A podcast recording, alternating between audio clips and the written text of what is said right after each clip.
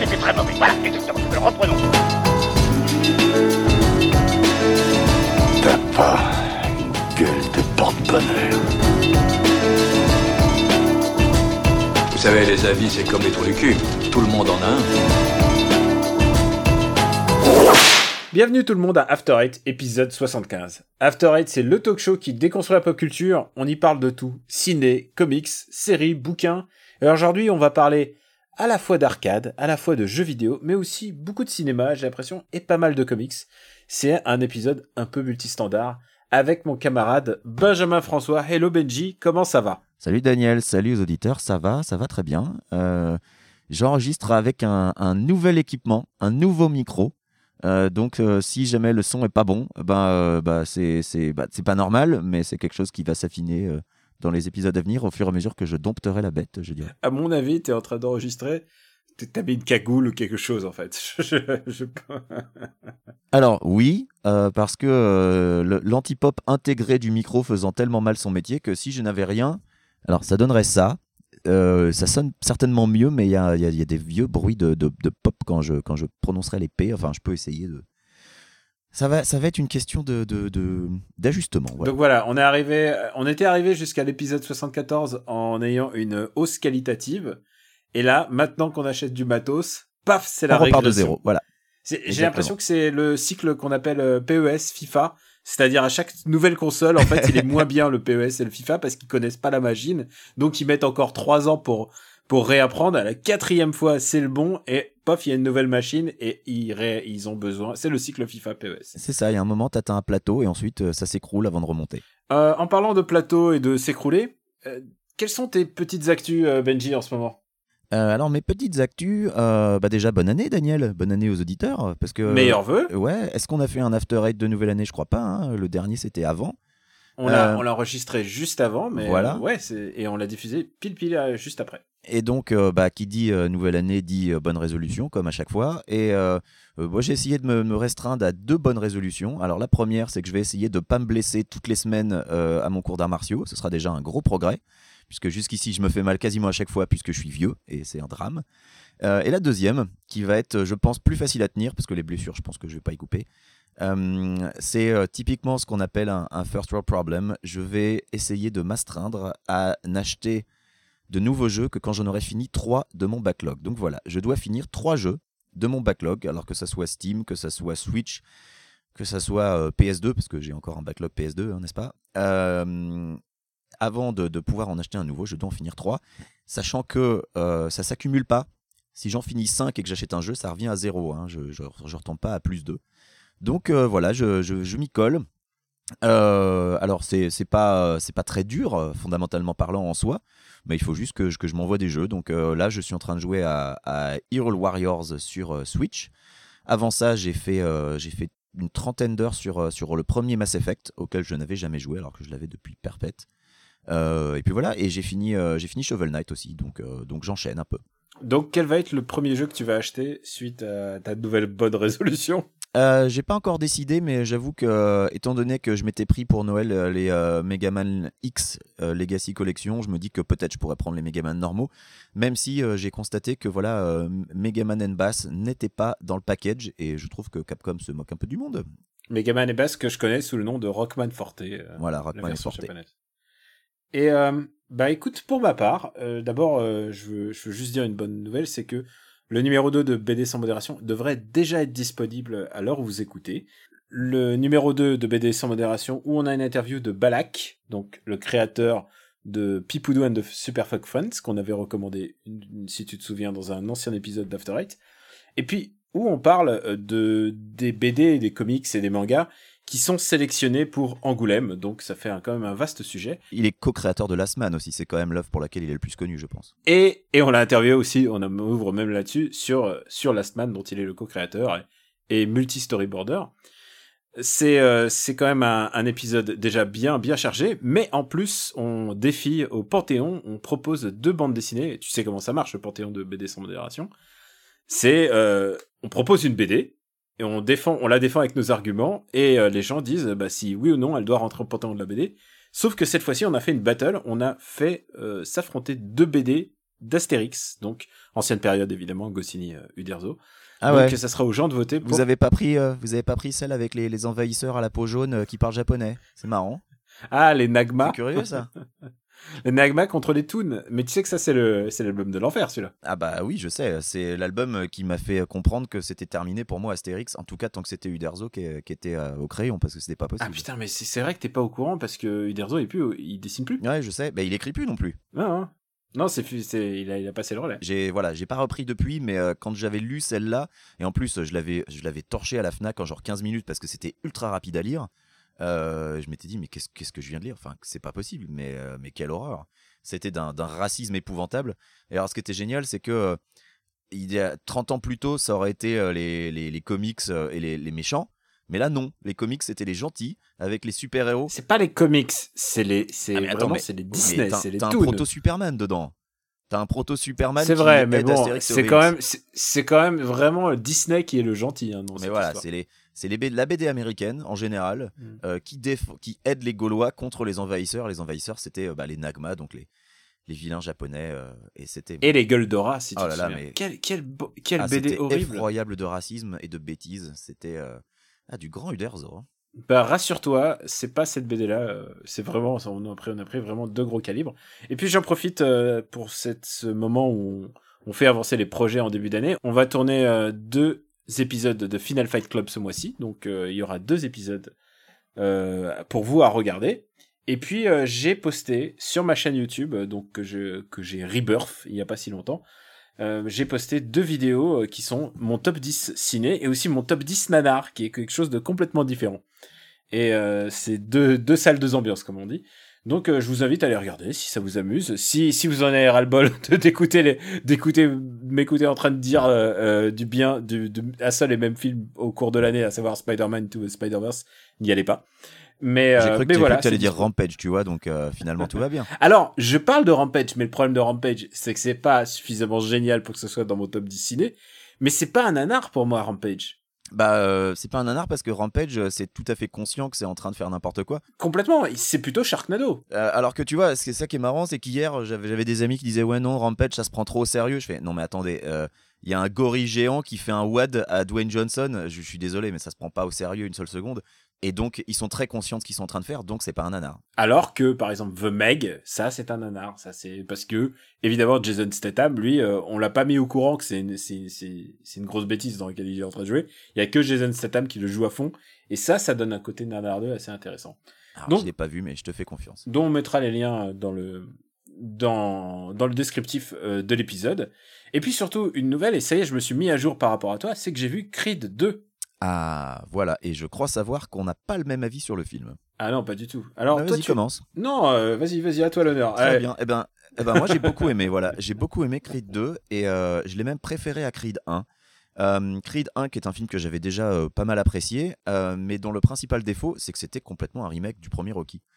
C'était exactement le même déroulement, c'était exactement la même structure, la même histoire, la même fin. Enfin, il y avait tout qui était strictement pareil.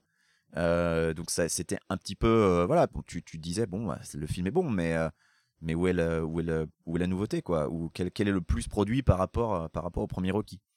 Et moi, ce que j'ai trouvé très intéressant dans Creed 2, euh, qui aurait pu être plus développé, mais c'est évidemment le rapport entre Ivan Drago et son fils, puisque Creed 2 raconte donc l'histoire d'un match, euh, le match de la revanche entre le fils d'Apollo Creed et le fils de Ivan Drago. Et donc c'est Ivan Drago qui tue Apollo Creed dans Rocky 4 sur le ring. euh, avec euh, en filigrane Rocky qui lui était le coach qui n'a pas jeté l'éponge au moment du match et qui, et qui se, se, se, considère comme responsable lui aussi du décès de, de son meilleur ami en fait. Et moi, ce que j'ai vraiment beaucoup apprécié dans Creed 2, c'est justement cette, ce rapport de filiation avec, euh, avec Rocky, qui est, le, qui est devenu le, père spirituel de, de- d'Adonis Creed, avec Ivan Drago, qui est le vrai père de Victor, et euh, Victor qui est juste euh, l'objet de sa vengeance, en fait. Victor qui n'est qu'un qui n'est qu'un instrument d'entre les mains de, de- d'Ivan qui va lui permettre, parce que Ivan Drago, quand il a perdu à la fin de Rocky 4, il a tout perdu. Il n'a pas juste perdu un match, mais voilà, son pays l'a abandonné, il, est, euh, il est retourné à l'anonymat, et pire que ça, il est, il est complètement euh, rejeté euh, par euh, les, les gens qui, à l'époque, s'étaient servis de lui. Tu vois, il bosse dans une, dans une usine de fabrication de parpaings. Donc, lui, il a été abandonné par sa femme aussi. son fils aussi a été abandonné par sa mère. Bref, tu, tu vois tout le, toute la différence de traitement entre une défaite aux États-Unis et une défaite en, en- en Russie quand tu es un objet de propagande. Et moi, j'ai trouvé ça vraiment intéressant parce que finalement, euh, alors je vais pas raconter la fin du film évidemment, mais euh, moi, c'est vraiment. euh, je trouve que ce film aurait dû s'appeler Drago et aurait dû insister plus sur les deux Dragos. Parce que au début, je trouvais ça un peu bizarre que l'acteur qui incarne Victor soit muet. Enfin, il doit avoir deux phrases dans tout le film. Mais finalement, ça colle avec son personnage puisqu'il n'est, qu'un outil. Il n'est qu'un outil pour, pour Ivan pour essayer de, de retrouver sa gloire passée. Et c'est ça que j'ai trouvé vraiment très intéressant dans le film.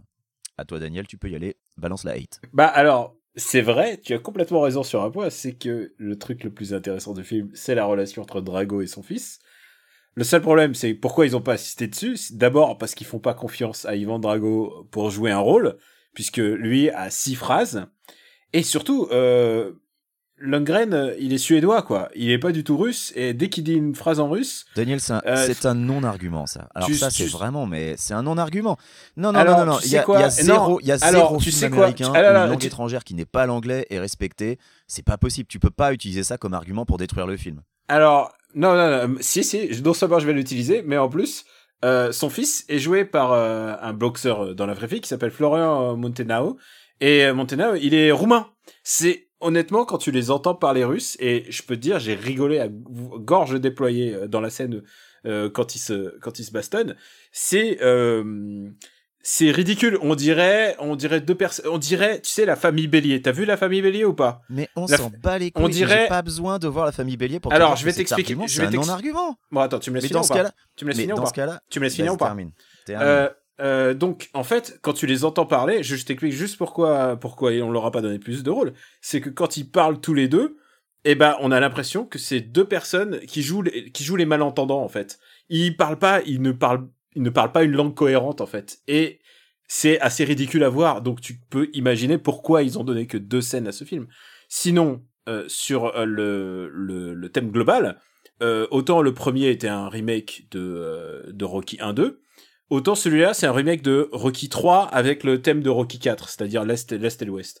C'est-à-dire que c'est la même problématique, c'est un, mec qui s'est embourgeoisé, c'est un mec qui prend des matchs faciles, et donc du coup, euh, bah, il vient un mec qui va le détruire, il va être déprimé pendant tout le film, et à la fin, il, il- bah, à la fin, il va gagner, enfin c'est Rocky quoi. Le seul, c'est euh, c'est pas c'est pas très intéressant mais surtout il y a un vrai problème c'est le personnage d'Adonis Creed. C'est que j'ai aucune forme d'identification avec Adonis Creed parce que c'est de base dès le premier film c'était un putain de bourge. La première chose qu'il fait dans le premier film c'est qu'il parie sa sa Porsche ou sa ou je sais pas quoi ou son sa Lamborghini euh, pour un match de boxe qu'il perd d'ailleurs. Il y a euh, j'ai aucune forme de relationnel avec un mec qui est déjà sur les cimes euh, de la montagne pour ensuite me faire euh, me faire vibrer en fait. Et c'est ça qui est le plus triste avec ce film, c'est que et t'as raison que c'est les deux personnages les plus intéressants, euh, Dolph et son et son fils, c'est que eux, c'est eux Rocky, c'est eux les mecs qui viennent d'en bas, c'est eux les underdogs. Et finalement, ce film nous offre un peu la même chose que le 1, c'est-à-dire c'est la victoire du mec qui est déjà en haut, c'est le mec qui est déjà parvenu. Et la seule problématique pour moi de Adonis Creed, c'est euh, c'est euh, on, on comprend pas trop sa motivation. Alors pourquoi il se force à se à se bastonner pour euh, pour de vieilles histoires dont ils sont pas responsables? C'est pas très clair, c'est pas très bien écrit. Euh, j'ai aucune forme de palpitation. Je tiens à préciser aussi un truc, c'est que de tous les films Rocky, c'est le training montage le plus bidon que j'ai vu, puisque il court dans le désert et ensuite euh, il se il se muscle le cou et ensuite il tape euh, il avec un burin sur le sol, ce qui est ridicule parce que ça peut-être que c'est bien pour une heure d'entraînement CrossFit, mais faire ça en plein soleil, tu vas te tuer. Euh, c'est le pire et en plus ils vont dans un endroit improbable qui est une espèce de cimetière le cimetière des boxeurs mais c'est présenté comme le cimetière des éléphants genre c'est là où les boxeurs cassés vont vont pour s'entraîner pour se ressourcer tu n'y crois pas une seule seconde genre un boxeur il va dans une salle de boxe il veut se ressourcer c'est euh, c'est un film Tu te assez, que assez dans Creed pathétique 1, dans Creed 1, son training montage, il attrape des poulets. Euh, mais euh, c'est une référence à Rocky. C'est Rocky, il, chassait les poulets aussi avant. Et ça, c'est moins ridicule que casser des, la pierre avec un marteau. Bah écoute, euh, pourquoi Rocky le fait au début, c'est parce qu'il n'a pas les moyens de, de se payer du matos et que ensuite euh, bah il y a il y a Mickey qui lui dit bah on va faire ça avec les poulets et c'est et pourquoi? Parce que Rocky mange les œufs, euh, tu le vois manger tous les œufs dans ce training montage. Mais peu importe. mais c'est justement ça le film est point. absolument absolument ridicule parce que Bah non. et, et alors, et alors le moment où Brigitte Nielsen arrive, oh là là là là, j'étais, j'étais vraiment gêné. J'étais vraiment gêné pour Brigitte Nielsen, qui, euh, bah, évidemment, elle parle pas beaucoup plus russe que Lundgren ou Montenegro. Et, euh, et du coup, en plus, ce film euh, a une manière de nous asséner une- euh, un message qui est euh, finalement c'est la faute de la femme, puisque euh, c'est sa faute si Dolph Lundgren, euh, si elle est partie, donc Dolph Lundgren il est parti à la dérive. Euh, c'est sa faute si ce combat a lieu, puisque finalement le gamin il veut venger sa mère. Et si le gamin perd à la fin, c'est parce que sa maman, bah cette cette connasse, puisqu'elle est montrée exclusivement sous le prisme de la connasse, cette connasse est partie du, du stade pour pas voir son gamin qu'elle n'a pas reconnu se faire euh, se faire défoncer la gueule. Ce film est as- assez abject sur ce qu'il nous raconte, mais aussi un film pas très bien. C'est vraiment, c'est très décevant. Ça nous vend énormément de vide. Euh, J'ai vraiment détesté euh, Creed 2. Je pense que c'est le plus mauvais, euh, le plus mauvais film lié à Rocky de tous les temps. Alors déjà, je Et au-dessous, et Rocky au-dessous de, 5. au-dessous- et Rocky 5, c'est quoi, j'ai de la pitié pour Rocky 5, mais là, j'ai pas de pitié, c'est vraiment là, c'est pas, c'est, euh, Rocky 5, tu vois, c'est un film compliqué, c'est un film, ça fait complètement foiré, mais là, euh, putain, euh, il y avait quelque chose à faire, quoi, il y avait vraiment quelque chose à faire avec cette histoire de, de père-fils, ou peut-être mettre une espèce de problématique supérieure à Michael B. Jordan, qui a, c'est comme dans Rocky 2, comme dans Rocky 3, il a le gamin, il a, il a la responsabilité, il a des doutes, et, et c'est, ça me fait triste pour Michael B. Jordan, qui est un super acteur.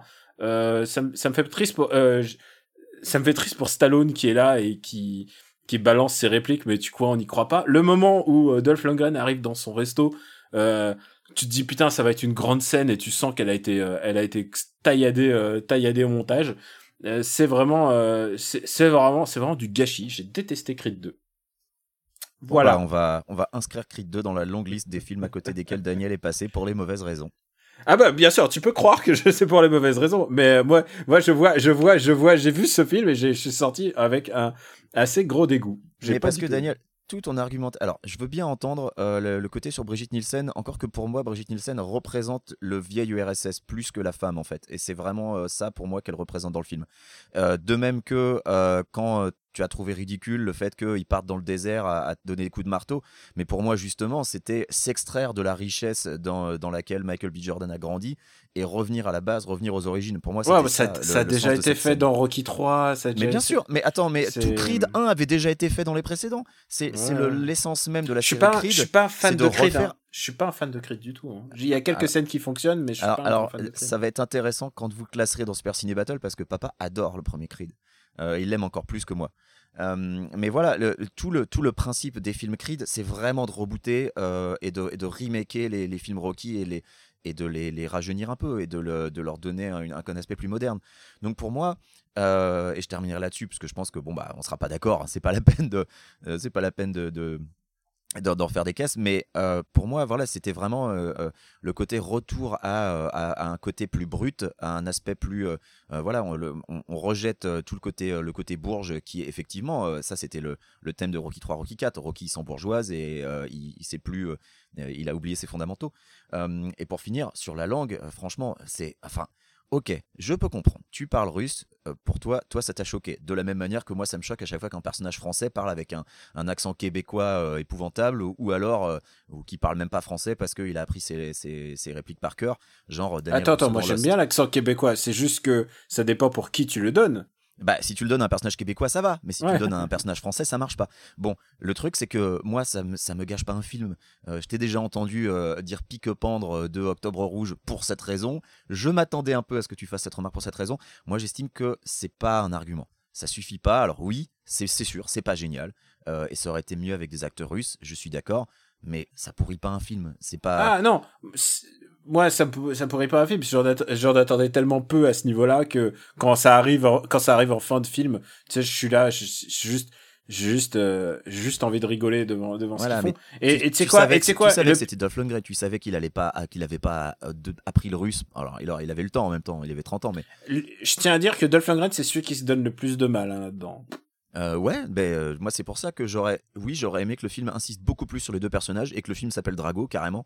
Euh, ça aurait été, euh, ça aurait été plus intéressant. Mais euh, en l'état, euh, j'ai trouvé que le film, tain, le, le dernier combat, moi, euh, il m'a, il m'a filé des frissons. C'était euh, au niveau intensité, c'était quand même vachement. J'ai trouvé ça vachement solide et très bien fait. Et donc voilà, je n'ai pas été gêné par les mêmes choses qui t'ont gêné. Et euh, du coup, bah moi, je suis très curieux d'avoir l'avis de papa sur le film parce que je sais qu'il adore le premier. Donc voilà. Et ben écoute, il y a eu, il y a eu du clash. Je pense que dans les bornes d'arcade, il y en aura moins. C'est de ce côté qu'il faut regarder. Oyez, sa papaya Dirait un ice cream avec mon ami et moi Casse-toi, sale gominé.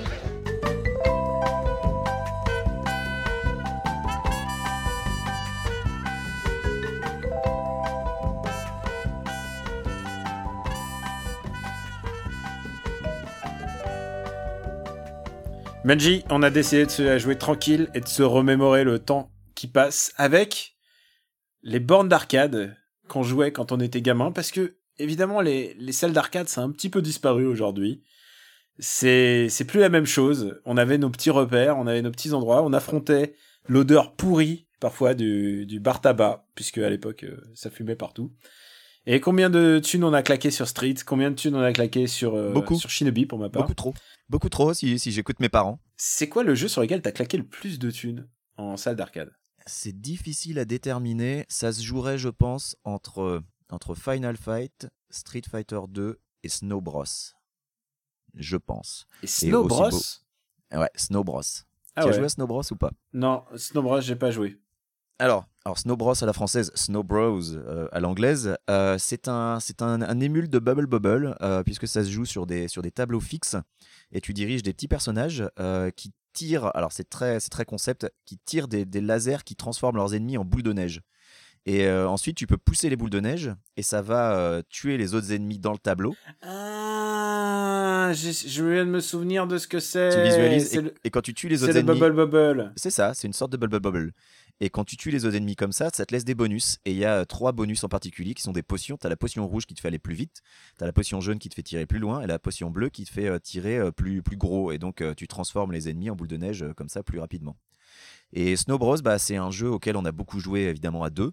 Euh, puisque euh, le- le- les jeux d'arcade, j'y jouais quand même souvent à deux avec les copains, puisque, euh, bah oui, la- la- l'arcade, ça a été un de mes premiers contacts avec le jeu vidéo.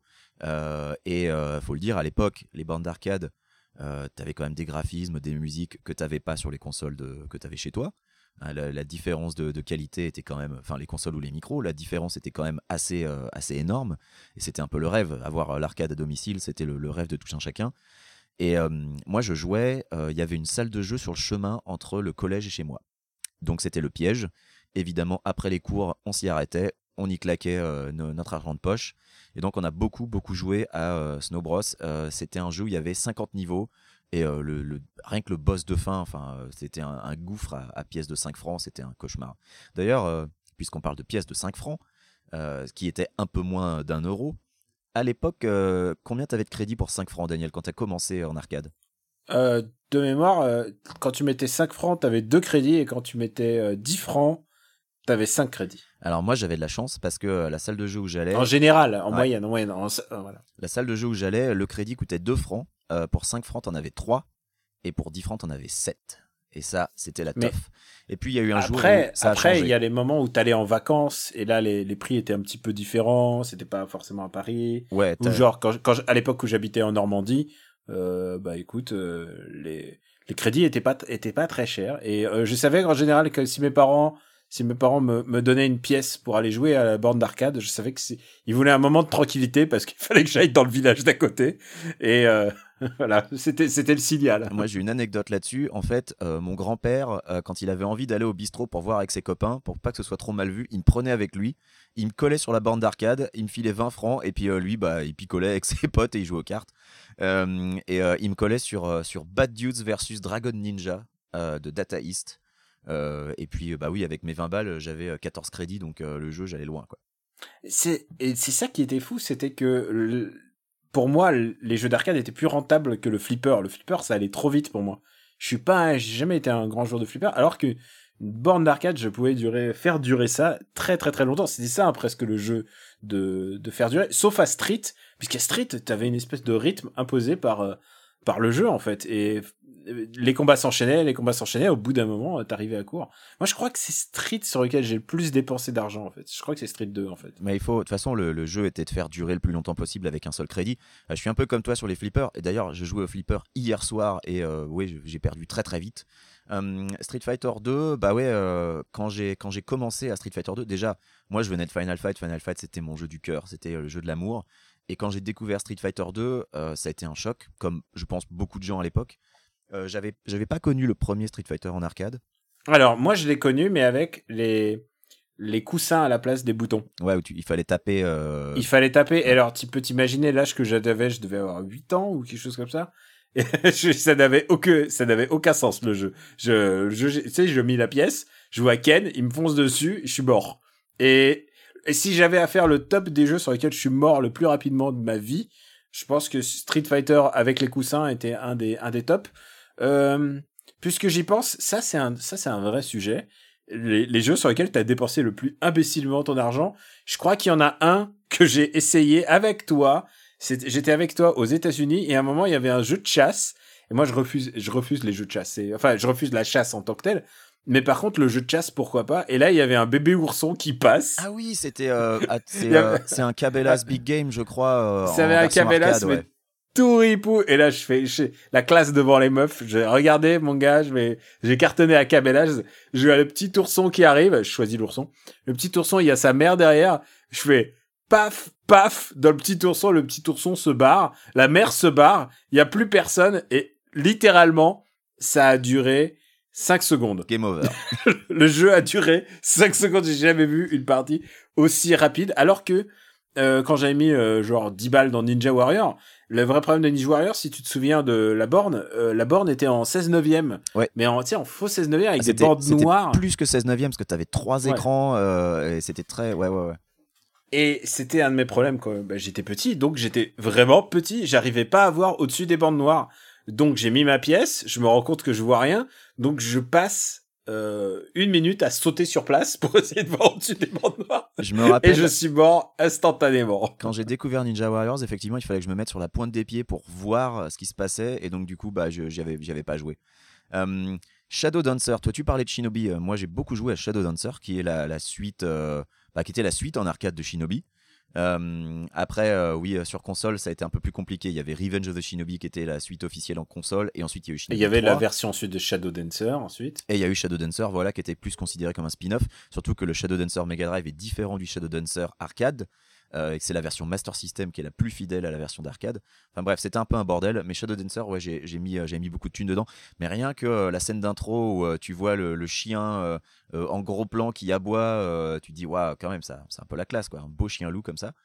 Donc oui, Street Fighter 2, euh, le, le but du jeu c'était d'aller le plus loin possible avec un crédit. Euh, parce que bah, déjà, euh, on n'avait pas forcément beaucoup de thunes. Euh, et donc, faire On était moins bon, ça c'est sûr. euh, tu sais qu'à l'époque, j'étais, je m'étais pas si mauvais à Street Fighter 2. hein, je me démerdais, peut-être, bon, peut-être pas aussi bien que maintenant parce que je m'y suis remis, mais euh, je me démerdais. Je l'ai fini en un crédit Street Fighter 2 en arcade à l'époque. J'avais, j'avais euh, 10 piges. Alors ça m'avait, ça m'avait pris beaucoup de temps, mais au bout d'un moment, j'avais, j'avais commencé à, à- à pas, pas trop mal gérer. Euh, mais c'est vrai que les bouffriques, c'était les jeux genre Final Fight, Knights of the Round, Captain Commando, qui étaient euh, déjà on pouvait jouer en multi, donc ça c'était cool. Euh, mais c'est des jeux où, bah oui, quand tu commences, tu te fais maraver, tu perds au bout de, au bout de deux minutes et puis tu, regrettes un peu ton argent. Et puis les, les jeux comme, alors. Parlons des, des jeux qui m'ont posé plus de problèmes, parce que si on parle que des jeux qu'on aime, les gens vont dire ouais, il y a pas de hate. Je vais parler d'NBA Jam. NBA Jam, c'est un jeu qui est, euh, qui, est, qui est beaucoup aimé par beaucoup de gens, et je peux tout à fait le comprendre, puisque sur console, c'est un jeu en multi qui est très fun, euh, euh, tu te marres bien. Mais en arcade, NBA Jam, c'était la méga carotte, parce que NBA Jam, que tu gagnes ou que tu perdes, à chaque carton, il fallait remettre un crédit. Et ça, c'était quand même la maxi enculade. C'est-à-dire que il fallait 4 crédits pour finir un match, et ensuite que t'aies gagné ou que t'aies perdu, ça s'arrêtait là, ça continuait pas. Enfin, c'est un peu comme si euh, Street Fighter 2, fallait remettre une pièce à chaque round, et euh, y compris quand tu gagnes. Donc euh, je te laisse imaginer, enfin c'était un peu la maxi carotte. Ça, Moi ça, c'est jamais un peu dégueulasse parce que normalement, au moins, si tu gagnes, tu devrais pouvoir continuer. Mais voilà. Comme les jeux de foot, comme les jeux de foot d'ailleurs. Exactement comme les jeux de foot. Et moi, j'ai jamais compris le succès d'NBA Jam pour cette raison. Alors oui, c'était fun, mais bordel, l'argent, la, la fortune qu'il fallait dépenser dedans, ça, c'était complètement incompréhensible pour moi. Toi, est-ce qu'il y a des jeux en arcade auxquels tu justement pas mis d'argent parce que tu trouvais que c'était la carotte Ah bah non, bah, bien évidemment. Enfin, pour moi, tout ce qui est jeu de tir au pistolet, c'était au-dessus de mes forces. C'est-à-dire, je savais très bien. Euh... Non, peut-être pas tous, parce qu'il y avait quand même Opération Wolf, euh, sur lequel j'ai vraiment beaucoup mis d'argent, et j'arrivais à peu près, parce que je connaissais au bout d'un moment toute la position des... des personnages. Mais je savais que les jeux de gun, en général, c'était c'était pas pour moi. Je savais que j'allais perdre très vite. Et il y avait ceux, ceux dont je savais que ça allait durer un certain nombre de minutes. Et par exemple, la borne d'arcade Star Wars, et je parle de la borne d'arcade Star Wars de 82, 83, Ouais. et qui, elle me faisait vivre la fin de Star Wars, puisque tu, tu es à bord de ton X-Wing et tu tires C'est sur l'étoile euh, noire. dans ouais. dans l'étoile noire. C'est un jeu en 3D en fil de fer. Mais par contre, ça me faisait vivre Star Wars que je ne connaissais pas à l'époque. Puisque je l'avais pas vu, euh, il Ah. n'était pas passé à la, dans la salle, j'ai que des mémoires très diffuses de Star Wars. Et donc, du coup, euh, pour moi, c'était genre, waouh, putain, mais je suis en train de, je suis en train de, c'est le mec que j'ai vu dans l'Empire contre-attaque, puisque j'ai vu l'Empire contre-attaque avant. Euh, donc, donc, il y, avait un petit côté euh, rituel, c'est-à-dire, ah, je faisais mes 10 minutes et je jouais euh, 10 minutes à, à essayer d'apprendre d'assaut l'étoile noire. C'était très, très, très rustique, on va dire, comme jeu. Euh, La borne était assez, euh, était assez classe, mais le jeu était rustique. Mais il y avait un côté, euh, j'adorais ce jeu, quoi. Et je me souviens que dans cette salle d'arcade, et c'est, c'est vrai, la salle, je suis repassé il y a pas si longtemps devant, elle est pas dans Paris, hein, évidemment. Elle est devenue, c'est devenu un casino, euh, parce que les casinos, c'est beaucoup plus rentable euh, que d'avoir des, des bornes de jeux, des, des salles d'arcade, parce que maintenant, euh, ça rapporte plus autant. Et en plus, euh, tout le monde a l'arcade à domicile, tout le monde a des Switch, tout le monde a des PS4. Ah, Il y, a un- il y a un petit retour en grâce de l'arcade, en tout cas aux États-Unis, mais on en parlera un peu après. Et, et le truc, c'était que, que avant de rentrer dans la, dans la salle, il y avait une pièce de, je crois, de 5 francs qui était euh, coulée dans le ciment. C'est-à-dire, à la première fois que je l'ai vu, genre, j'ai vu, il y avait mon petit cousin, je l'ai défoncé, genre, bra Et genre, oh putain, il y a un crédit par terre Et en fait, tu sais, j'essaie de la choper et, et non, c'était impossible et je trouvais que c'était vraiment dégueulasse. C'était un des trucs les plus dégueulasses que me fait d'arcade, c'était de me faire croire qu'il y avait de l'argent par terre. Alors, concernant les jeux de tir, je suis avec toi et euh, ça m'a fait instantanément penser au jeu de tir Terminator 2 où c'est vraiment la maxi carotte où quoi que tu fasses, tu vas te prendre des trucs dans la gueule. Et en fait, j'ai commencé à apprécier les jeux de tir en arcade, moi, à partir de Virtua Cop et de Time Crisis. euh, parce que. Ah, euh, dès que les Japonais sont revenus, euh, voilà. sont revenus en force. Bah parce que Virtua Cop, déjà, tu vois quand les mecs vont tirer, euh, ce qui te permet de, de choisir ta priorité pour savoir qui, sur qui tu vas tirer en premier. Parce que tu sais, il y a ce système de réticule avec. Tu as un cercle avec deux petits traits, et quand les petits traits euh, se rejoignent, c'est le moment où le gars te tire dessus. Et donc, tu sais, tu peux prioriser euh, et, choisir sur qui tu vas tirer en premier. Et puis, bah, Time Crisis, ce qui est, ce qui est génial, c'est que tu peux te planquer. Donc, euh, il faut. Et tu peux pas te planquer tout le temps, évidemment, parce que le temps est limité, et c'est ça qui fait que tu es obligé de te montrer et de prendre des risques et, pour tirer. C'est pour ça que Time Crisis, surtout le 2, euh, c'est un jeu dans lequel j'ai mis beaucoup d'argent, au point que Time Crisis 2, je le, je le terminais en un crédit. Mais ça, ça, comme tous les jeux de tir, euh, ça implique de savoir par cœur où sont les ennemis, savoir par cœur où sont ceux qui sont dangereux. Parce que dans Crisis, tu as les, ennemis rouges qui sont plus dangereux que les autres, qui eux généralement euh, arrivent à te tirer dessus. Bah, quand tu sais quand ils arrivent, tu sais quand il faut te planquer. Et euh, c'est du par cœur. C'est euh, globalement. De toute façon, le par cœur, c'était un petit peu un, classique en arcade. Euh, même sur des jeux de plateforme genre Toki, si tu le connais pas par cœur, tu as un ennemi qui te tire dessus, tu le vois pas arriver et puis tu crèves quoi. C'est Bah, avec le jeu que j'ai appris par cœur comme ça, euh, je sais pas quel autre jeu t'as appris par cœur, mais moi il y en a un. C'était Robocop. Ah oui, Euh, le... Data East. bah, évidemment, en plus j'avais pas le droit. Je crois pas que j'avais le droit d'aller voir Robocop en salle. Et donc du coup, euh, du coup, le... vraiment j'avais cette impression de revivre Robocop quoi. Il y avait les mêmes mimiques, il y avait les voix digites. Et alors évidemment, j'ai joué dans le café euh, d'en bas de chez moi. Et euh, évidemment, il y avait trop de bruit pour que j'entende les voix digites. Donc je collais vraiment mon oreille pour entendre tous les trucs qu'il disait. Et il y avait des moments, euh, ce que, enfin, ce qui ensuite va peut peut-être devenir des QTE dans les jeux dans les jeux futurs, mais c'est le moment où t'es dans une pince et que tu dois bourriner sur le bouton pour péter la pince. Je trouvais ça trop puissant qu'il y ait des trucs contextuels par rapport aux endroits où se trouve Robocop. Moi, euh, Robocop était un grand jeu d'arcade de mon enfance. Euh, vraiment, j'ai adoré. Et et tous ces tous ces jeux de plateforme un peu difficiles quoi enfin tous les Ghost and Goblins enfin tous ces trucs où il fallait apprendre par cœur et t'avais pas le choix il fallait que tu le fasses quoi Ah, et t'es obligé. Et en plus, il y a des passages qui sont profondément injustes. J'ai rejoué à Ghost and Goblins hier. Euh, et euh, il y, a- il y a des passages. En plus, j'ai l'impression que les, les proprios de la salle, parce que voilà, je le disais, il y a un petit retour de l'arcade, en tout cas de l'arcade un peu rétro aux États-Unis en ce moment. Euh, et donc hier soir, j'étais dans mon bar préféré qui s'appelle 82, où les gars euh, rénovent des vieilles bornes. Et donc, euh, il y a un Ghost and Goblins rénové, il y a un Donkey Kong rénové, il y a un Mario Bros rénové. Euh, ils avaient même un Gradius hier, donc j'ai joué un peu à Gradius. Euh, Gradius qui est, putain, qui est- qui est méga dur. Et le Ghost and Goblins, je pense qu'ils avaient poussé la difficulté un peu haut, parce que d'habitude j'arrive au moins euh, jusqu'au boss du premier niveau avec mon crédit. Et là, en fait, euh, je me suis fait, euh, je me suis fait défoncer aux, fantômes. Alors, pas les fantômes qui vont de haut en bas, mais ceux qui vont de droite à gauche et qui te jettent des lances dessus. Et en fait, il y en avait trop. Et j'en avais quatre à l'écran simultanément. Et mais comment tu fais dans ces cas-là? Et je pense qu'ils avaient un peu abusé sur la difficulté, parce que faut le dire aussi. hein, les jeux d'arcade, le principe c'est que euh, il faut pas que les gens puissent squatter la borne trop longtemps. Il faut que ça tourne pour que les gens mettent des nouvelles pièces. Donc du coup, c'était évidemment super dur. Et euh, bah oui, t'es obligé d'apprendre par cœur dans ces cas-là. C'était la même chose avec Shadow Dancer. Arrive un moment où euh, si tu sais pas où les mecs sont ou quand ils arrivent, tu, tu vas mourir parce que euh, le truc va arriver trop vite. Tu vas pas, tu vas pas le voir venir. Bah justement, tu parles de revival. Euh, au Japon, il y a tout, il y avait toujours une culture de la salle d'arcade. Enfin, vraiment, c'est des immeubles assez grands. Au rez-de-chaussée, euh, il y avait, euh, enfin, au moins au sous-sol, il y avait les jeux de baston, mais au rez-de-chaussée, il y avait tel jeu. Ensuite, c'est devenu des UFO catchers, donc c'est les, petites pinces qui attrapent, euh, et qui a, tu sais, c'est les. Quand même. comme, euh, Qui ont toujours existé. hein. Moi, je me Comme rappelle quand j'étais quand j'étais très très jeune, il y en avait déjà. Voilà, dans les fêtes foraines. Et, et donc au Japon, euh, c'est le, le contexte de l'arcade s'est un peu modifié puisque en fait, il y a toute une gamme de, de jeux qui ils sont là pour pour être vraiment à bas prix quoi. C'est des espèces de de jeux d'appel, ils sont rarement squattés, mais il y aura toujours ta borne avec ton vieux shoot 'em up, avec ton 1943, avec des des vieux jeux qui sont là vraiment par pure nostalgie. C'est quelque chose qu'il n'y avait pas avant, c'était avant, on essayait de maximiser l'espace en mettant que des nouveautés. Maintenant, ils essayent de mettre une espèce de panacée euh, de, à la fois de vieilleries, à la fois de trucs qui sont pas trop, pas trop vieux, et puis euh, toujours ton Street 2X, parce que Street 2X est toujours très populaire, ou euh, un tel ou tel jeu de, de Capcom. Et en fait, il y a une espèce de regain au Japon, mais c'est pas vraiment un regain, c'est dû aux cartes à puce en fait, parce qu'il y a les IC cards, donc les cartes où il y a sur lesquelles il y a une espèce de puce qui marche au contact. Et euh, pendant des années, euh, bah, ils ont, ça leur a permis de vendre des decks de cartes qui se réagissent euh, à la borne. Et donc tu mets ta carte de Ribéry et puis tout d'un coup tu auras Ribéry dans ton équipe en fait.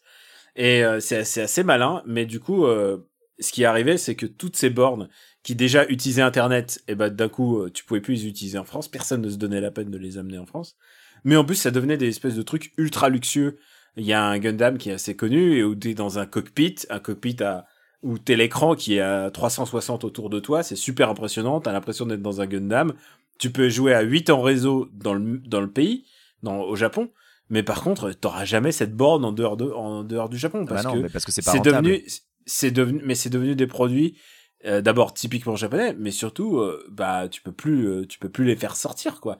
Ils sont pas adaptés. euh, Il y aura sans doute pas de documentation. Alors dans un dans un monde où maintenant tous les jeux sortent euh, plus ou moins en même temps dans le monde entier, euh, les Japonais ont réussi à rendre l'arcade le plus habitable possible à l'extérieur. Il y a très très peu de jeux d'arcade qui sortent, mais en plus tu les verras, tu les verras jamais en fait.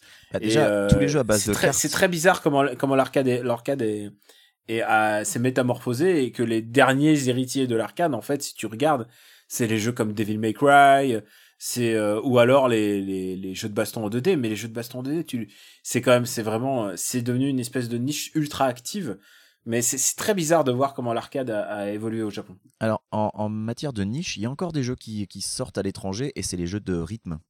Euh, les jeux de rythme, tu, tu les vois encore à l'export. Tu as plein de jeux de danse encore dans, dans, bah, dans des bowling. ah il a ou, euh, fallu dans des, des- années par contre hein. Il a fallu des années, mais euh, à partir du moment où Dance Dance Revolution a commencé un peu à s'imposer euh, en Occident, euh, là ça a été l'explosion et, euh, et tu vois de, tu vois des Pompid Up, tu vois, euh, j'ai même vu des Beatmania, des choses comme ça euh, dans des dans des et des bowling aux clone US. et énormément de Ah oui, clones, de clones. euh, les clones d'Azib énormément Euh, mais ce que tu dis sur les jeux à base de cartes, c'est très vrai parce que déjà, ça introduit une complexité euh, dont euh, bah, euh, ici, on n'a pas forcément envie de s'emmerder avec ça. Enfin, je veux dire, moi, j'ai envie quand je vais dans une salle d'arcade de mettre ma pièce et puis je joue et ça marche et je comprends le principe.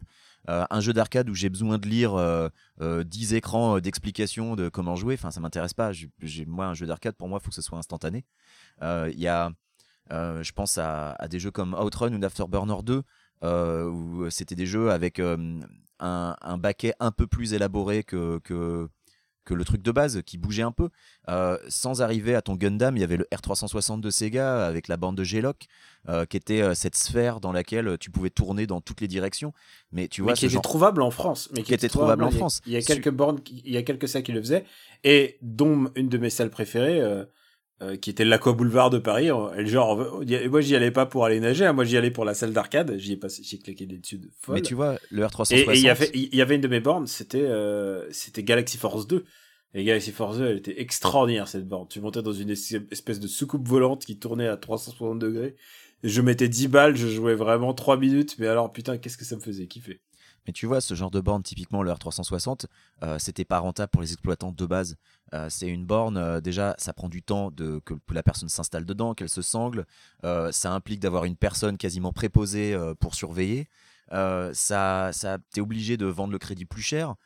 Donc fatalement, ça va repousser un peu les gens. C'est c'est des choses que tu vois, le R360, tu vas y jouer une fois, deux fois, puis ensuite c'est l'attraction de fête foraine. T'as pas forcément envie d'aller au bout du jeu parce que euh, c'est pas forcément super confortable. Euh, et au bout d'un moment, la borne, euh, bah, il faut l'entretenir. T'as énormément de pièces mécaniques, ça tombe en panne. Euh, c'est un, un merdier total. Donc je peux comprendre pourquoi déjà il y, a- il y en a pas eu beaucoup.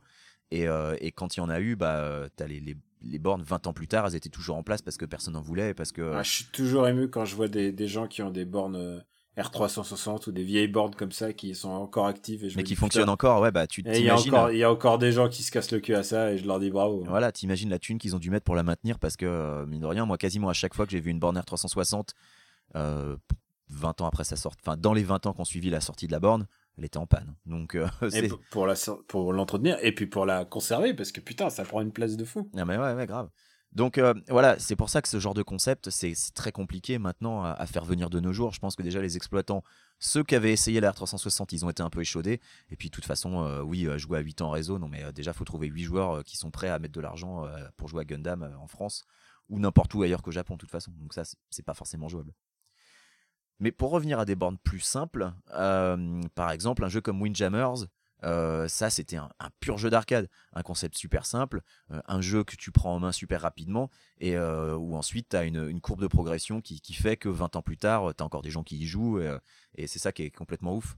L'arcade, c'était aussi la convivialité, le fait de pouvoir jouer à plusieurs, enfin jouer à Sunset Riders à 4, c'était quand même formidable. Alors tu parlais de de Windjammers et moi je suis toujours ému par Windjammers parce que en fait les gens disent ouais la scène Windjammers et tout. En fait la scène Windjammers c'est des Français en C'est fait. en France, ouais.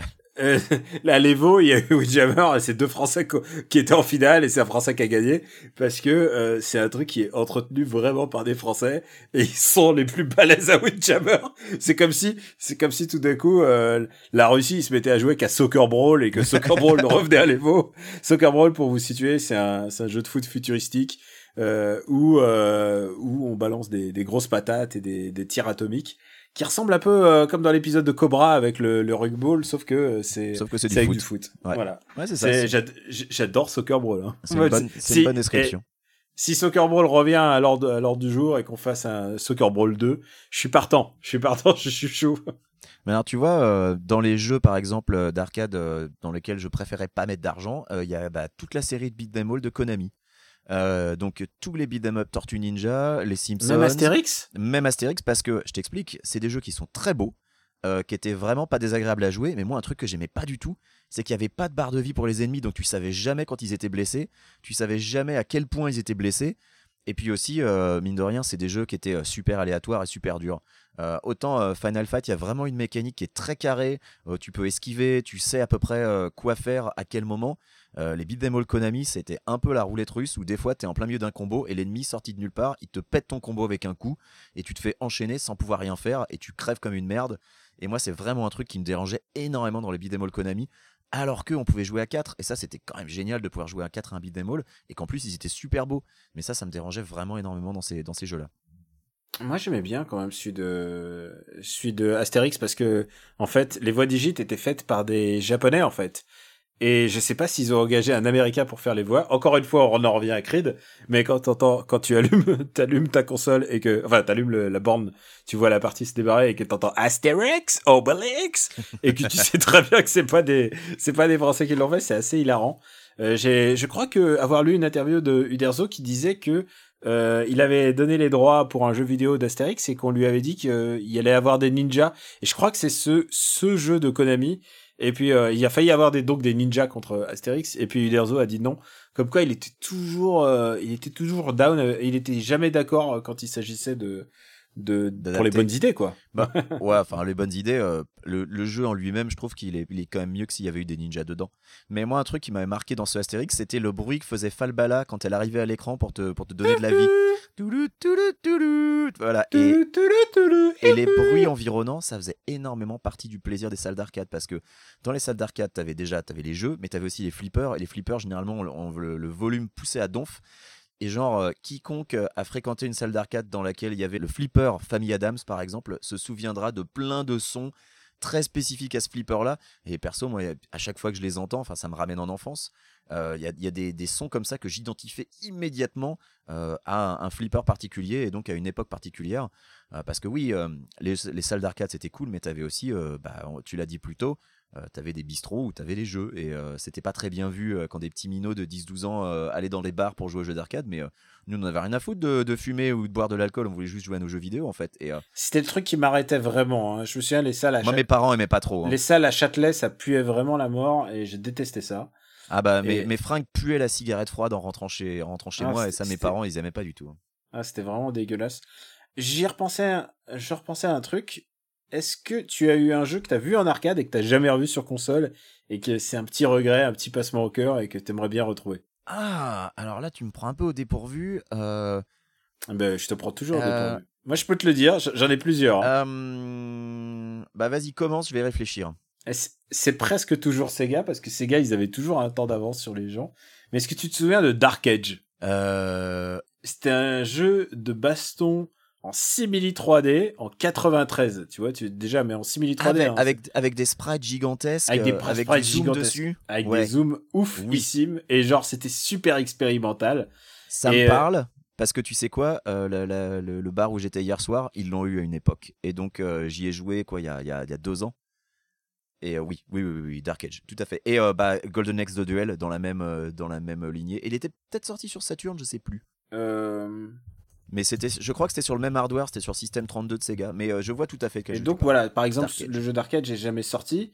Euh, et il y en a un autre qui est- me paraît important, c'était euh, euh, comment il s'appelle déjà Euh, le, le Spider-Man de Sega encore une fois. Oui, je crois que tu l'avais déjà mentionné euh, dans un, dans un Ouais, épisode sur dans Spider-Man. l'épisode, je crois dans l'épisode Spider-Man.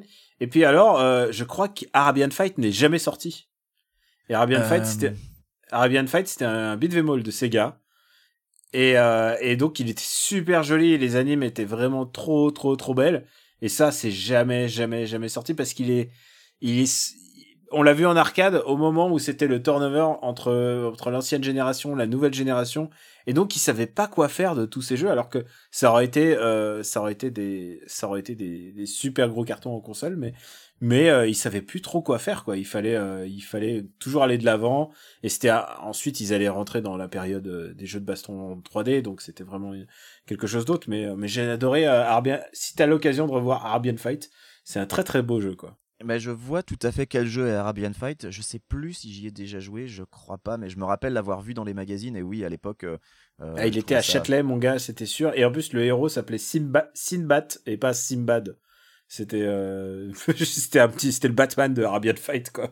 Euh, bah, il y a un jeu. euh, bah, du coup, tu vois, tu, ça m'a rappelé un jeu. C'était un beat'em up de Capcom qui s'appelait Battle Circuit, qui n'était Ah, mais jamais qui- sorti sur console et qui vient de sortir. Qui vient de sortir. Il y a, ouais, il y a moins de 6 mois, en septembre, dans le bundle Capcom Beat 'em Up. Et donc, bah oui, bah, j'avais pris ce bundle sur Switch, notamment pour ce jeu. Euh, parce Pourquoi que- on n'y a pas joué ensemble? D'ailleurs, euh, tu sais que le, le bundle au Japon euh, s'appelle, euh, enfin, je crois qu'il s'appelle aussi aux États-Unis. Enfin, je mettrai pas ma main à côté. S'appelle Belt Action et c'est le moment où Belt Action est, est, est, est devenu le, le, enfin c'est un terme, c'est un mot qui existait, mais c'est au moment où il a été intronisé au grand public. C'était les belt action de Capcom parce qu'ils allaient toujours en, bah, comme une boucle quoi. C'était comme une boucle de ceinture. Et, euh, et j'adore, j'adore le, le concept de belt action qui arrive alors que le genre est mort aujourd'hui. Il y en a plus des jeux de baston comme ça. C'est ouais, c'est le terme que eux emploient pour beat 'em up. Ouais. Euh, aux US, ça s'appelle le beat 'em up bundle. Hein. Belt Mm. action, c'est uniquement au Japon, je pense. Euh, bah du coup, Et, et oui. je, je regrette cette époque parce que j'aimais bien ces jeux simples, ces jeux, euh, les jeux bourrins, euh, qui, les jeux King of Monsters, les jeux, t'as pas besoin de réfléchir, tu sais très bien ce qu'il y a, ou ne serait-ce que la simplicité d'un shoot up, tu es, tu es devant ton action et tu sais très bien ce qui arrive. Euh, Ah pour là, moi, pour moi, le shooting game était vraiment euh, le, vraiment le, le, le panthéon de, de, de tout, de tout ce qu'il y a en, en jeu d'arcade, quoi. C'est vraiment le jeu pour le jeu, t'es un petit vaisseau et t'es face à l'univers tout entier. Et pour moi, en fait, le, ceux qui ont fini par un peu euh, dépasser ce, thème et ensuite un peu le regardiser euh, de fait, c'était Treasure, parce que Treasure s'est mis à faire des shoot 'em up et il sortait en même temps sur console euh, ou juste après. Et le moment où on a pu avoir les, les mêmes jeux sur ta console que sur euh, borne parce que c'était le même système, c'est le moment où l'arcade à domicile est devenu réalité pour moi et c'est le moment, à mon avis, où les, bah, l'industrie de l'arcade est allée vers le bas. En tout cas. Bah, de toute façon, l'ar- l'arcade à domicile, ça a commencé, on va dire, fin PlayStation Saturn, où tu avais déjà des portages qui étaient, de, qui étaient déjà de, de relativement euh, bonne qualité.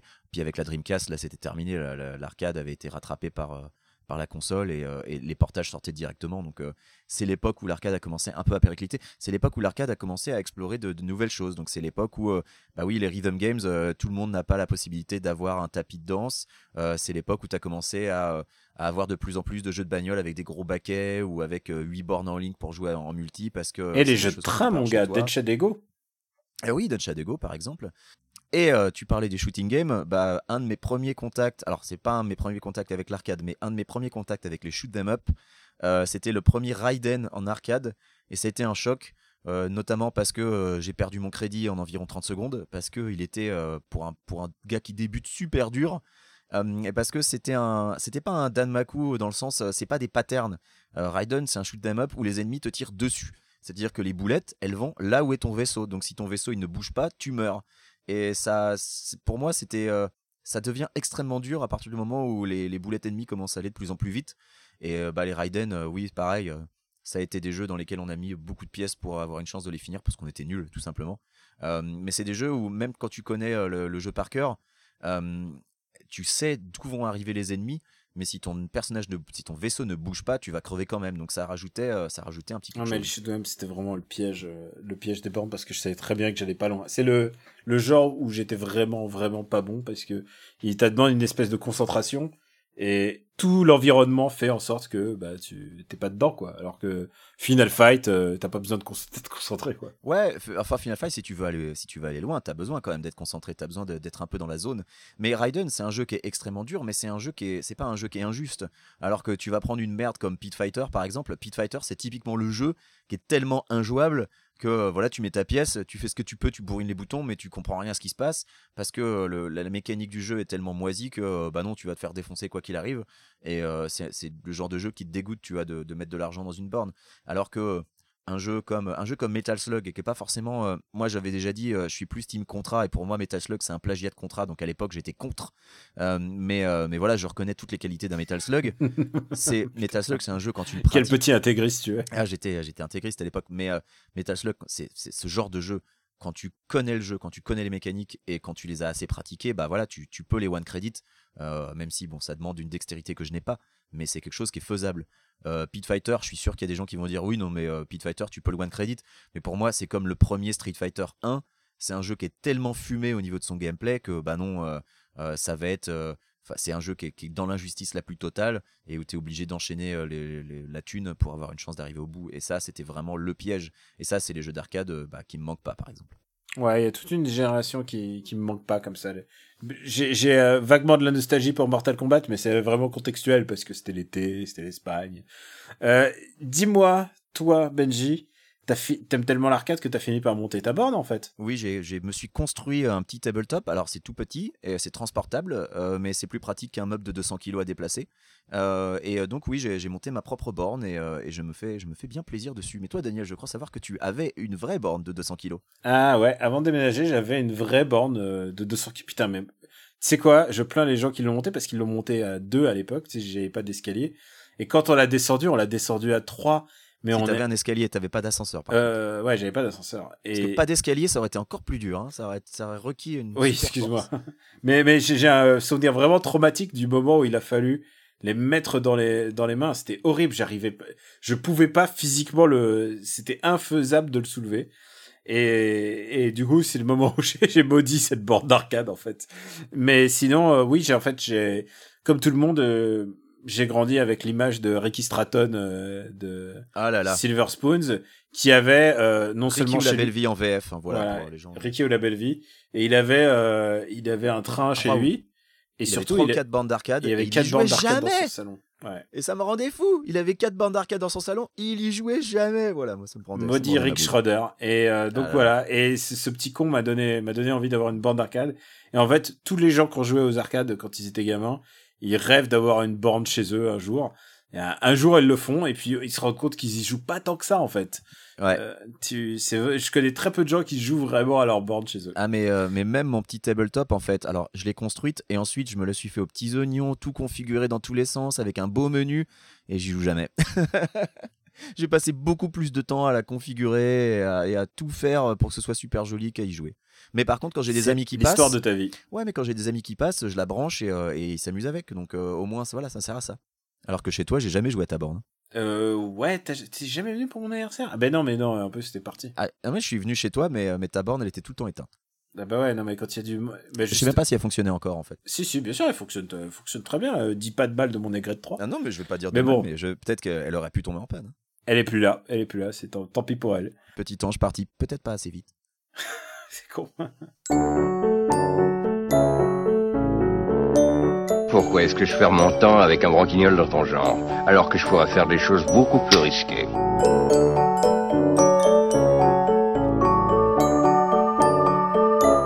Comme ranger mes chaussettes par exemple. After Eight est un titre trompeur parce qu'à la fin, on balance nos recommandations. Allez Benji, qu'est-ce que t'as à nous recommander cette semaine? Eh ben moi, je reprends une de tes anciennes recommandations, puisque euh, je t'écoute. euh, et euh, j'ai donc, j'ai donc lu Sheriff of Babylon, ci-devant écrit par Tom King et mis en image par Mitch Gerards. Et Sheriff of Babylon, qu'est-ce que ça raconte? Alors, ça raconte les destins croisés de trois personnages. Il y en a un, c'est un, un, flic, hein, je crois qu'il est flic à la base, euh, qui, suite au 11 septembre, s'engage pour partir en Irak pour former les, les nouvelles troupes euh, de l'armée irakienne ou de la police irakienne, mais en tout cas, il est, là pour former euh, des, gars sur place. Le deuxième personnage, c'est une femme qui s'appelle Sophia, ou Safia, qui a grandi aux États-Unis, mais qui est d'origine irakienne et qui donc revient dans son pays suite à la chute de Saddam, puisque sa famille avait à l'époque été massacrée par les hommes de Saddam. Et le troisième personnage, c'est un ancien flic irakien qui justement était flic sous Saddam euh, et qui, euh, bah, depuis la chute, euh, est un peu en perte de repère mais qui est un excellent enquêteur. Et le point de départ de tout ça, c'est que un des gars du premier personnage, dont le personnage s'appelle Christopher, je crois. J'ai un vieux trou de mémoire, mais je crois que c'est Christopher. Donc Chris, un, un des gars qui l'entraîne, est retrouvé tué à l'entrée de la Green Zone, qui est donc la, zone euh, militaire, militarisée, euh, protégée par les, troupes US euh, au plein milieu de Bagdad. Et donc, bah, il a envie de, découvrir qui a assassiné donc son, son cadet. Et pour ça, il demande à Sofia de l'aider, puisque Sofia fait partie du comité de reconstruction de l'Irak. Et Sofia, elle, va engager Nassir, le troisième personnage, pour enquêter avec Chris. Et en fait, là où c'est très très intéressant, c'est que euh, c'est un, comic book qui est alors tout sauf manichéen, euh, qui présente des personnages qui sont tous, euh, euh, on va dire, ambigus, euh, mais qui ont tous euh, bah, euh, euh, leurs démons, euh, qui ont tous euh, leur, leur raison euh, d'être là et d'agir comme ils le font. Euh, et évidemment, ça se passe avec en toile de fond donc euh, bah, l'Irak en, pleine reconstruction, mais euh, l'Irak dans lequel euh, tout ce qui est euh, État islamique va euh, émerger euh, avec les attentats, avec la radicalisation. Bref, c'est un beau bordel, mais c'est un comic book qui est excellemment bien écrit, qui est aussi très très bien mis en image. Et bah, ça te tient en haleine du début à la fin. Et alors moi, la fin m'a laissé sur le cul. J'étais, elle m'a un peu pris par surprise, j'avoue. Je m'attendais pas à ça et ça m'a vraiment laissé pantois. Je ne peux que recommander Sheriff of Babylon, qui est vraiment euh, incroyable. Alors quand on sait que euh, Tom King en fait s'est basé sur sa propre, expér- propre expérience, puisque euh, il s'est engagé, voilà, il s'est engagé dans la CIA suite au 11 septembre. et qu'il a été envoyé en Irak sur place lui-même en tant qu'agent de la CIA. Et donc il s'est basé sur bah, son expérience pour écrire Sheriff of Babylon. Euh, mais euh, mais on, on pourrait avoir peur que ça soit très manichéen avec euh, les Américains gentils d'un côté et Oh là, non, ça c'est. pas du tout, quoi. Pas du tout manichéen comme ça l'est pas du tout et c'est vraiment vraiment C'est très réflexif, au contraire, sur la guerre. C'est plutôt, faut plutôt voir ça comme. Et, et si jamais comme- vous écoutez After comme Eight- Hurt Locker plutôt. Voilà, si vous écoutez After Eight, que vous aimez la BD, que vous n'êtes pas forcément fan de comic book au sens euh, super-héros et tout, alors vous pouvez y aller, mais alors, les yeux fermés, parce qu'on est très très loin du comics de super-héros. C'est vraiment. Euh, bah, c'est très intelligent, c'est vraiment bien foutu. Comme tu l'as dit, voilà, ça rappelle Hurt Locker ou ces films-là. Donc voilà, je, ne peux que re-recommander. Tu l'avais déjà recommandé, bah, je, je mets mon label. Voilà, allez-y. Et je fais une double reco puisque euh, Sheriff of Babylon est sélectionné pour Angoulême et on en parle, certes un petit peu moins, mais on en parle aussi dans euh, BD sans modération où on passe en revue toutes les BD et comics et mangas qui sont sélectionnés pour Angoulême. Donc euh, il est, c'est le dernier que c'est le dernier que je mentionne avec beaucoup de passion parce que j'adore ce comics. Et justement, ça me permet de rebondir. Ces Bat- les Batman de Tom King sont un peu en chute libre en ce moment. Euh, donc du coup, ça me permet de, de repenser à ce qu'il a fait de bien, donc à Sheriff of Babylon, mais aussi à Mister Miracle, qui cette année quand même était un de mes comics Ouais, préférés. le mois prochain, le paperback sort de Mr. Miracle, donc peut-être que ce sera une de mes recos dans un After Eight euh, à venir. Ah, t'es chaud bouillant. hein. Ah, j'attends, moi je suis très impatient, parce que tu sais, moi j'attends les TPB, donc euh, Il a été euh, couronné euh, multi multi euh, comics de l'année un peu partout. Et je vais faire de même, puisque Marocco, c'est un comics qui cartonne en ce moment. Je suis pas sûr que ça soit sorti en France, mais il devrait pas trop tarder. Mais je peux pas dire si c'est sorti en France. C'est Immortal Hulk. Alors, waouh, qu'est-ce qui se passe euh, Il recommande Hulk. qu'est- Qu'est-ce qui s'est passé? En fait, Hulk a été euh, rebooté, ou plutôt, euh, on l'a donné à un nouvel, un nouvel auteur. Et cet auteur, c'est Ali Wing. Ali Wing, c'est un peu, euh, pour moi, l'arme secrète de Marvel depuis euh, 4-5 ans, même peut-être un peu plus. Puisqu'il fait des super bons comics qui passent complètement sous le radar et en même temps il est super organisé. C'est un peu le, un peu le nouveau Jonathan Hickman. Il est très organisé dans, dans ce qu'il raconte. Et c'est un mec qui a toujours un, un plan dans ce qu'il fait, donc c'est plutôt avantageux quand on fait du comics. Et là, on lui a dit, euh, bah écoute, tu vas te prendre, essaye Hulk. Et là, il a trouvé un twist assez incroyable pour Hulk, puisque Hulk, tout a été déjà un peu fait. C'est Dr. Jekyll et Mr. Hyde, on a fait euh, Hulk très intelligent, on a fait Hulk garde du corps, on a fait Hulk, Hulk euh, très bête, sous toutes ses formes, on a fait Hulk très bête, on a fait Hulk... Et là, Hulk dans l'espace. on a, on a tout fait, on a tout fait. On a fait Hulk gladiateur sur une planète, on a vraiment, tout a été fait. Et là, il dit, mais il y a un truc qu'on n'a jamais vraiment fait, c'est qu'on n'a jamais allé au bout de la monstre. C'est un monstre, Hulk, mais on n'a jamais allé jusqu'au bout de la monstruosité. Et là, Hulk devient littéralement immortel, mais aussi un monstre. C'est vraiment un, un, un comics d'horreur. C'est le comics le plus flippant que j'ai lu de Marvel de ces dix dernières années, parce que Hulk est un vrai psychopathe, un peu tortionnaire. Il y, y avait quand même quelque chose dans Hulk qui était bon. C'était un, c'était un être bon qui était coincé dans un corps beaucoup trop fort. Enfin, il y a plein de choses. Et là, tout d'un coup, il a plus être retenu. Avant, Hulk, il n'aurait jamais frappé quelqu'un qui est plus faible que lui. Et là, tout d'un coup, même, même dans des excès de rage, et là, tout d'un coup, il devient vicieux. Il devient une vraie crapule. Et ce comics m'a glacé le sang. C'est vraiment la plus grande réussite de Marvel euh, de ces dernières, de cette dernière année. Euh, c'est écrit par Ali Wing et c'est dessiné par Joe Bennett. Et ce Hulk, mon gars, tu vas faire dans ton froc. C'est fait avec l'esprit de ce qu'on appelle les EC Comics. Je sais pas si tu connais les EC Comics, c'est une maison d'édition très ancienne euh, des, des États-Unis et qui était qui est née dans ah, pendant la seconde, seconde guerre mondiale et qui faisait surtout des euh, des comics de d'horreur. d'horreur. Ouais. Il faisait Tales of the Crypt, euh, tu vois tous ces trucs de Vault of Horror. Il faisait que des comics d'horreur Un peu tous dont- ces comics qui ont poussé à la création du, du, du Comics Code Authority finalement. Qui ont poussé à la et, et aussi qui ont beaucoup influencé euh, notamment euh, Spider-Man si tu regardes les premiers Amazing Spider-Man on aurait dit un un Tales Ouais. from the Crypt presque, tu vois, dans le dessin. Et, euh, et clairement, ce, ce Hulk-là essaye de puiser là-dedans. Il y a des images, mon gars, je peux pas te spoiler, je veux pas te les envoyer, mais alors tu vas, euh, tu vas pisser dans ton froc, c'est vraiment, tu vas faire ah parce qu'on a, ça a jamais été fait de manière si dégueulasse et avec un personnage que tu connais comme Hulk. C'est ça qui est assez intéressant.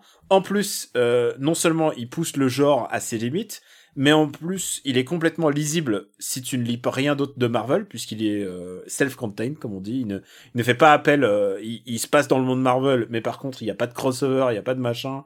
Euh, c'est vraiment un truc que tu peux lire, euh, que tu peux lire tout seul. C'est vraiment euh, le mon de cœur Marvel de l'année dernière, c'est Immortal Hulk, et il devrait, il doit être sorti en paperback, sinon il doit sortir dans quelques jours. Et vraiment, je vous en con, euh, si vous voulez vraiment du comics flippant et mainstream, c'est ça qui est le plus fou. Euh, Immortal Hulk, c'est vraiment le truc le plus flippant que j'ai lu cette année, parce que t'as l'impression que tu connaissais ce gars, t'as l'impression que c'était ton pote, et en fait, c'est pas du tout ton pote. Et en parlant d'horreur, euh, je vais faire une double reco. Je suis en train, je suis à la moitié. Je sais pas si je vais pouvoir poursuivre, mais je suis en train de me regarder Surviving euh, R. Kelly. Et euh, je sais pas si tu en as entendu parler. On en parle beaucoup aux États-Unis, en France un peu moins. Et euh, c'est un, une série de documentaires sur euh, bah, sur euh, Robert Kelly, donc le le mec de I Believe I Can Fly, et sur ses déboires judiciaires, puisqu'en fait R. Kelly.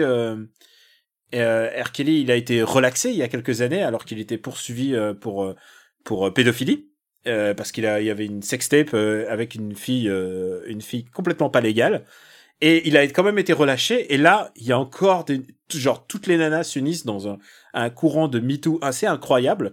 Et euh, littéralement le dernier épisode il s'appelle Black Girl Matters. C'est vraiment genre c'est à ce niveau là c'est très très dur à regarder. Évidemment euh, euh, R. Il est fucked up. Il n'a il n'a aucune circonstance atténuante. Et euh, et il y a aussi un truc qui est intéressant c'est que euh, beaucoup de gens refusent de parler de de R. Tu sais les gens qui ont travaillé avec lui euh, tu vois genre il y a pas Jay-Z hein, tu vois dans le reportage. Il y a pas euh, Céline Dion elle a travaillé avec R. Kelly tu vois. Enfin tu vois ils, ont tous travaillé. Tout le monde a travaillé avec R. Kelly. Il y a quand même John Legend qui parle dedans. Et, euh, je trouve ça assez admirable qu'il y a des genre en plus dans ce soulèvement il y a quand même un gars de l'industrie euh, genre, il a bossé avec euh, Erika Badou tu vois Erika Badou elle aurait pu y aller elle est pas allée. Il y a eu un, une espèce de vague de silence. Et là t'as l'impression qu'avec ce documentaire t'as l'impression qu'il y a un, un mouvement qui est en train de se créer euh, bah pas pour le foutre en tôle parce que c'est pas possible parce que euh, il, a des putains d'avocats, il est milliardaire, il peut, il peut se sortir de tout. Je pense que c'est pas, c'est pas possible. Il peut se sortir de toutes les situations. Et en plus, euh, il s'est déjà fait relaxer une fois. Enfin, genre, je crois que tu pourras plus le foutre en tôle, quoi.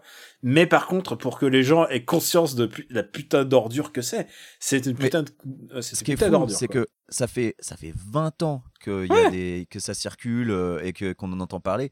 Et que là, ça explose vraiment parce qu'il y a eu une série de documentaires. C'est, c'est complètement dingue. C'est assez dingo et euh, du coup je me suis re- replongé là-dedans, j'ai essayé de lire le maximum, j'ai lu beaucoup beaucoup d'articles, j'ai écouté euh, Behind the Bastards qui est un podcast qui se consacre uniquement aux crapules et aux crapules de, fiction mais aussi aux crapules de la réalité. Il y avait deux épisodes entiers sur euh, R. Kelly et donc c'était c'était c'était intéressant. Mais en même temps c'est vrai que tout était là, tout était devant devant nos yeux. Et Alia avec qui il s'est marié alors qu'elle n'avait que 15 ans ou 16 ans donc euh, illégal. Donc le mariage a été euh, annulé en plus. Donc euh, euh, son le premier album qu'il a produit pour Alia il s'appelait Age is nothing but a number et tu vois tout était là Non, mais sans tout, déconner. tout Non, était mais tout, Le gars, il se cachait même pas, quoi. C'est ça qui est dingue. tout était dans nos devant devant les yeux du public et euh, et c'est très dérangeant parce qu'en plus euh, moi j'ai jamais été vraiment euh, musicalement euh, intéressé par R. Kelly c'était pas c'était pas mon type de R&B c'était pas machin mais je, je comprends son importance j'ai fucking vu Space Jam plein de fois tu vois c'est ça commence Space Jam commence par lui quoi et, euh, et c'est très très dérangeant et euh, alors il n'y a pas de moyen de le voir euh, le, le documentaire autrement que par piratage parce que ça a été diffusé sur une chaîne qui s'appelle Lifetime. S'il y a une manière de le faire avoir légalement, je, je, je, je la filerai.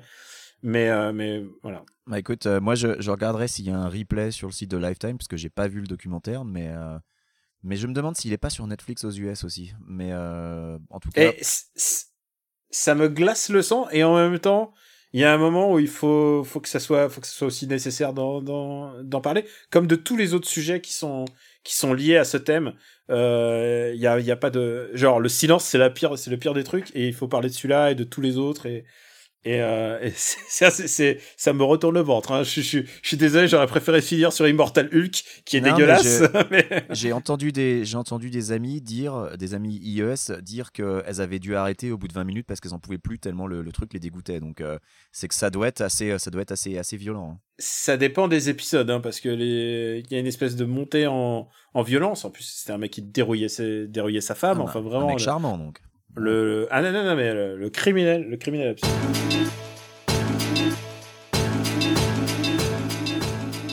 Euh, désolé pour, finir sur cette, euh, sur cette. euh, Mais écoute, on choisit pas comment on, termine les épisodes.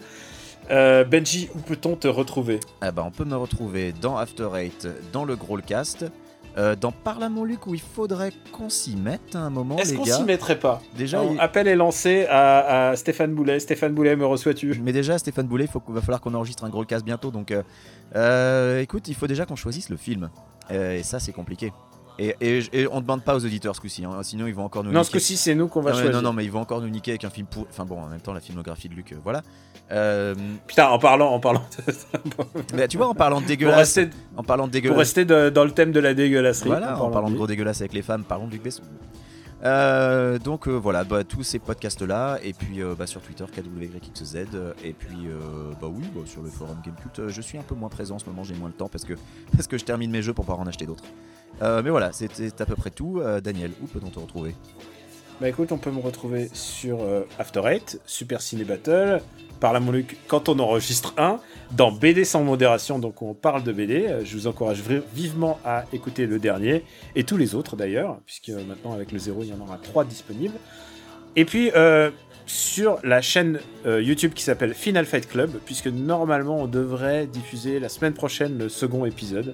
Donc, qu'est-ce que c'est le Final Fight Club? C'est on s'amuse en se bastonnant sur les euh, jeux vidéo avec énormément de mauvaise foi.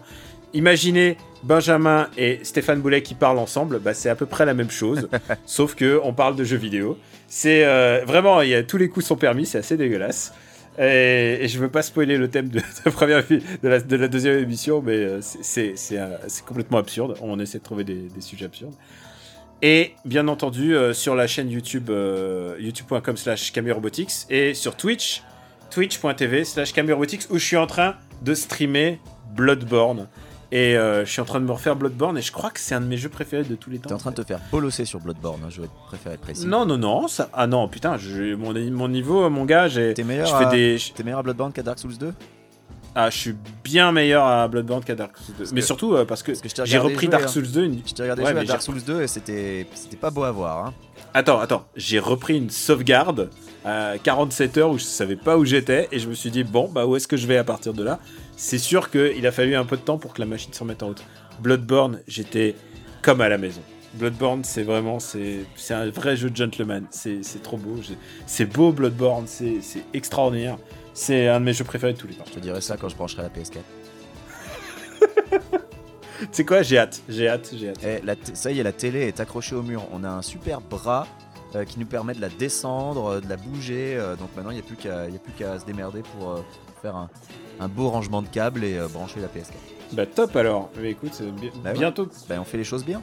Ça prend du temps, mais on- ça viendra. J'ai l'impression que c'est comme Greg, sauf que t'essaies pas de te trouver des excuses bidons pour pas y jouer, pour avoir plutôt des trophées que pour avoir plutôt des succès que des trophées.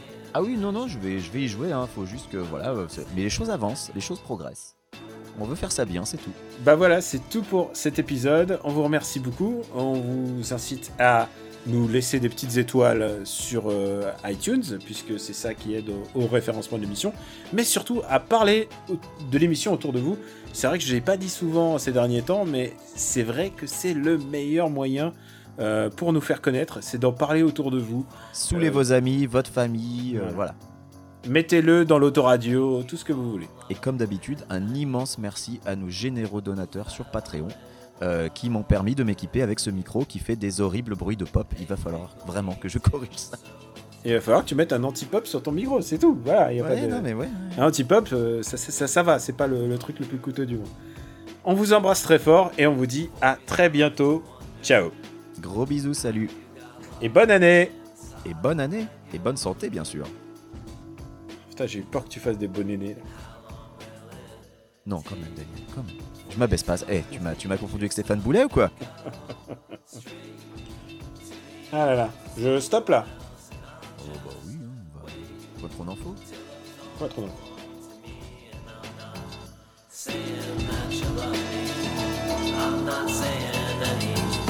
Tell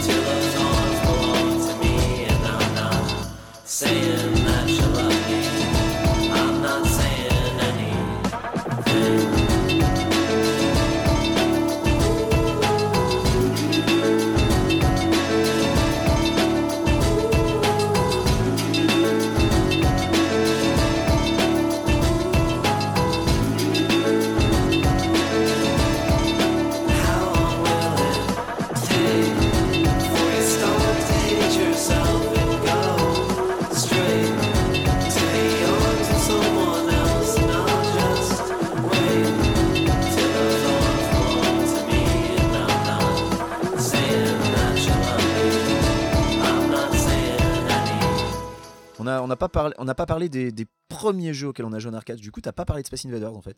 Non, T'as parlé de Shinobi en fait. euh, Non, non, mais moi, ton- Moi, ça aurait été pole position. Je crois que c'est le premier jeu d'arcade auquel j'ai joué. Ah ouais, j'y jouais beaucoup à pole position. Mm. Bon, euh, on laisse ça en bonus ou on refait euh, Ouais, bon, on pourra mettre ça en bonus. J'ai le chat, il y a le chat qui miaule à la porte parce qu'il a envie de venir me voir. Le je lui dit et le chamiol et Sophia, la fille aux cheveux verts. Putain, Ça te dit rien? Non. C'est euh, le générique de Super Durand. Et dans Super Durand, il dit Super Durand, toi qui ne crains rien ni personne, Super Durand, hein, quand on nous raisonne, tu, on ton volo, ton auto, tu connais, hein, ton ami Claude et le chamiol et Sophia. La mémoire, c'est une belle truc de merde, n'empêche, sans déconner. Parce que moi aussi, je me rappelle de trucs, mais complètement inadmissibles, et alors que des machins plus utiles, je... Putain, ouais, tu l'as... eh, la vache. Bah, c'est les- c'est- c'est le, Ah non, c'est mais le problème- c'est le problème. Moi, de- Super Durand, j'avais sorti, mais euh, même de la, la série de ma mémoire. hein. Donc euh, là, quand tu l'as dit, euh, Ouais, J'ai tweeté dessus il y a pas, il y a pas longtemps. ah, bah, c'est peut-être alors, peut-être que je qu'il était resté dans un coin à cause de ça. Eh bref, bon allez, faut qu'on faut qu'on finisse. Qu'on finisse. Une production RPU.